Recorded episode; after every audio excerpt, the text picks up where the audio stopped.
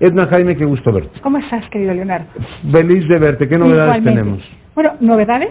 Eh, el próximo miércoles 4 de septiembre, eh, Luis Rubio presentará su más reciente libro. No me digas, ya escribió otro. Y ya escribió otro y te lo traje. Oh, qué maravilla. fuera máscaras. No, mira. Este, entonces. y, es bilingüe, como es habitual. Es bilingüe, la mitad español, la mitad en inglés. Eh, entonces, pues aprovechar la ocasión para invitar al público. El fin del mundo de la fantasía. Fuera máscaras. Ah, este, la verdad es que, pues Luis siempre es agudo en su interpretación de la realidad mexicana y, y este libro, pues otra vez, pues confirma que, que sí tiene pues esa agudeza y ese talento y creo que vale mucho la pena escucharlo eh, porque pues no son tiempos fáciles, Leonardo. No lo son, ¿no? Son tipos de oportunidades.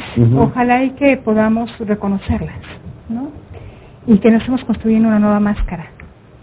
¿Una máscara argentina, por ejemplo? Pues una máscara distinta, ¿no? Es ese texto que escribió hace algunos días de la ruta de la argentinización fue ampliamente comentado. Pues sí, hay, hay, mil maneras de engañarnos, ¿no? Yo creo que es muy útil el que caigan máscaras. Yo digo que es muy útil, mi querida Edna, que, por ejemplo, hayamos jubilado ya el neoliberalismo, ¿no? Si ya no hay neoliberalismo, se supone que los males que le duelen a ese país, pues ya no serán de ese único pues elemento espero explicativo. Que, espero que esa no sea una nueva máscara, o sea, una nueva narrativa que no nos haga ver cuáles son nuestros problemas profundos. Mm. y de eso trata el libro. Mm. Eh, pero, pues, eh, ¿quién mejor que, que escuchar a Luis para... Lo invitaremos. Para, pues, entender sus argumentos y su visión. Y yo lo que quiero hablar pues esta esta noche, Leonardo, este yo yo estoy muy impresionada de cómo ha crecido la violencia contra contra las mujeres, Leonardo. Yo también. Los homicidios, eh, el espacio eh, donde casi exclusivo, donde en el pasado se ejercía violencia hasta matar a una mujer era la vivienda, el lugar. Y se les asfixia, se les mata por estrangulamiento, por fuerza física, pero esto cambió junto con la, con, la eh, violencia en el país. Leonardo también se matan en el espacio público, son jóvenes, con arma de fuego. Y la verdad hay, una, hay algunas tasas que son impresionantes. Mira, a Nacional en el 2006 teníamos 2.3 mujeres asesinadas por cada 100.000 mujeres. En el 2018 teníamos 5.7. Hay algunos estados donde es brutal. Colima tenía 1 una tasa de uno por cada 100.000 mujeres y ahorita tiene 26.8. Mi madre. Guanajuato tenía punto .8, ahora tiene 12.7. Te voy a decir los tres con más altos crecimientos. Quintana Roo 1.4, ahora tiene 15. O sea, sí está ocurriendo algo en este país gravísimo. Y me llamó más la atención, Leonardo, esto por supuesto me, pues, nos debe preocupar, alarmar la respuesta del presidente. A lo mejor tú ya le diste cobertura, seguramente le diste cobertura, cuando habló de la Guardia Nacional como la solución al problema de feminicidio, y yo creo que el presidente no está entendiendo nada de qué está hecho este fenómeno. Mm. No me parece que la Guardia Nacional tenga qué funciones va a desempeñar para poder revertir estas tendencias, sobre todo en lo que corresponde a la violencia contra las mujeres.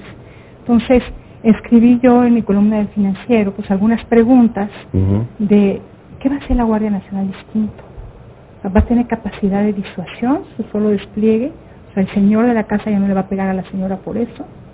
Este, el agresor en el, en el transporte público. Va a estar, van a estar entrenados con perspectiva de género, no serán ellos mismos perpetradores de violencia si no tienen el entrenamiento y los controles. Entonces, eh, pues me respondieron en el Twitter que pues que diera propuestas, que no criticara, que diera propuestas. Y pues colegas, dos colegas míos eh, de México Evalúa eh, sacaron un artículo muy interesante en Nexos. Estamos trabajando en Esahualcoyotl, porque tienen un buen modelo de policía de proximidad. Y eso es lo que necesitamos, La verdad es que este artículo está en el blog de seguridad de Nexo, Alan López y Maximilian Holtz lo escribieron, y se llama 10.000 cuadras desguardadas por vecinos. Y lo que ahí se está generando, damos algunos resultados muy preliminares, de lo que creemos que son acciones efectivas para reducir algunos delitos. Tenemos que profundizar, Leonardo, pero ya aplicamos algo estadístico que nos da buenos resultados y es cómo aplicas un modelo de proximidad para que el policía eh, tenga las herramientas y la autoridad para construir soluciones para los vecinos. Este es un modelo que está, se ha aplicado también en otros municipios, no solo es Mesa. Mesa lo conocemos bien, nos invitaron a estudiarlo. Tenemos tiempo estudiando a Mesa. Eh, y lo que encontramos es que por ahí va. No, no es la guardia. No son ahorita son elementos de las Fuerzas Armadas con el Basalete que están desplegados, que no hay una diferenciación funcional. Yo no entiendo cuál es la diferenciación funcional entre el policía de la Ciudad de México y la guardia que, guardia que está desplegada en, en, algunas zonas de la ciudad. Ni tú ni la inmensa mayoría. si tú no lo tienes, claro, menos los Leonardo, esto es un modelo donde sí se permite tener una interacción constante. Y el policía debe entrenarse a solucionar los problemas de la comunidad. Y, y hay un, una relación muy estrecha y el policía escucha las redes vecinales. Los vecinos se cuidan. Se conocen. Se conocen, tienen su, su, su WhatsApp su grupo de WhatsApp, pero además se va entrenando el policía a resolver problemas, eh, lo que se le llama el modelo Problem Oriented Policing. El, policía orientado a resolver problemas hace rondines, identifica factores de riesgo, dónde hace falta este, una luminaria, o dónde es el parque donde los chavos se juntan y pues no es adecuado que, que no esté suficientemente vigilado. Entonces, pienso que es esto donde podríamos construir la solución al problema de violencia para, eh, eh, contra las mujeres, pero de violencia general en el país, Leonardo.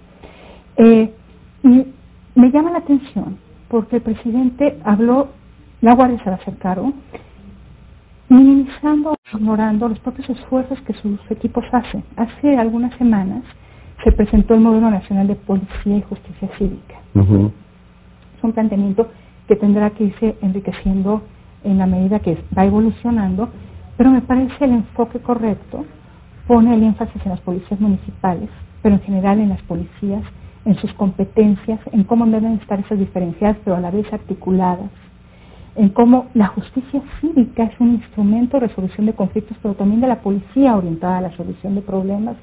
Leonardo, y me llamó poderosamente la atención que no fuera considerado por el presidente cuando...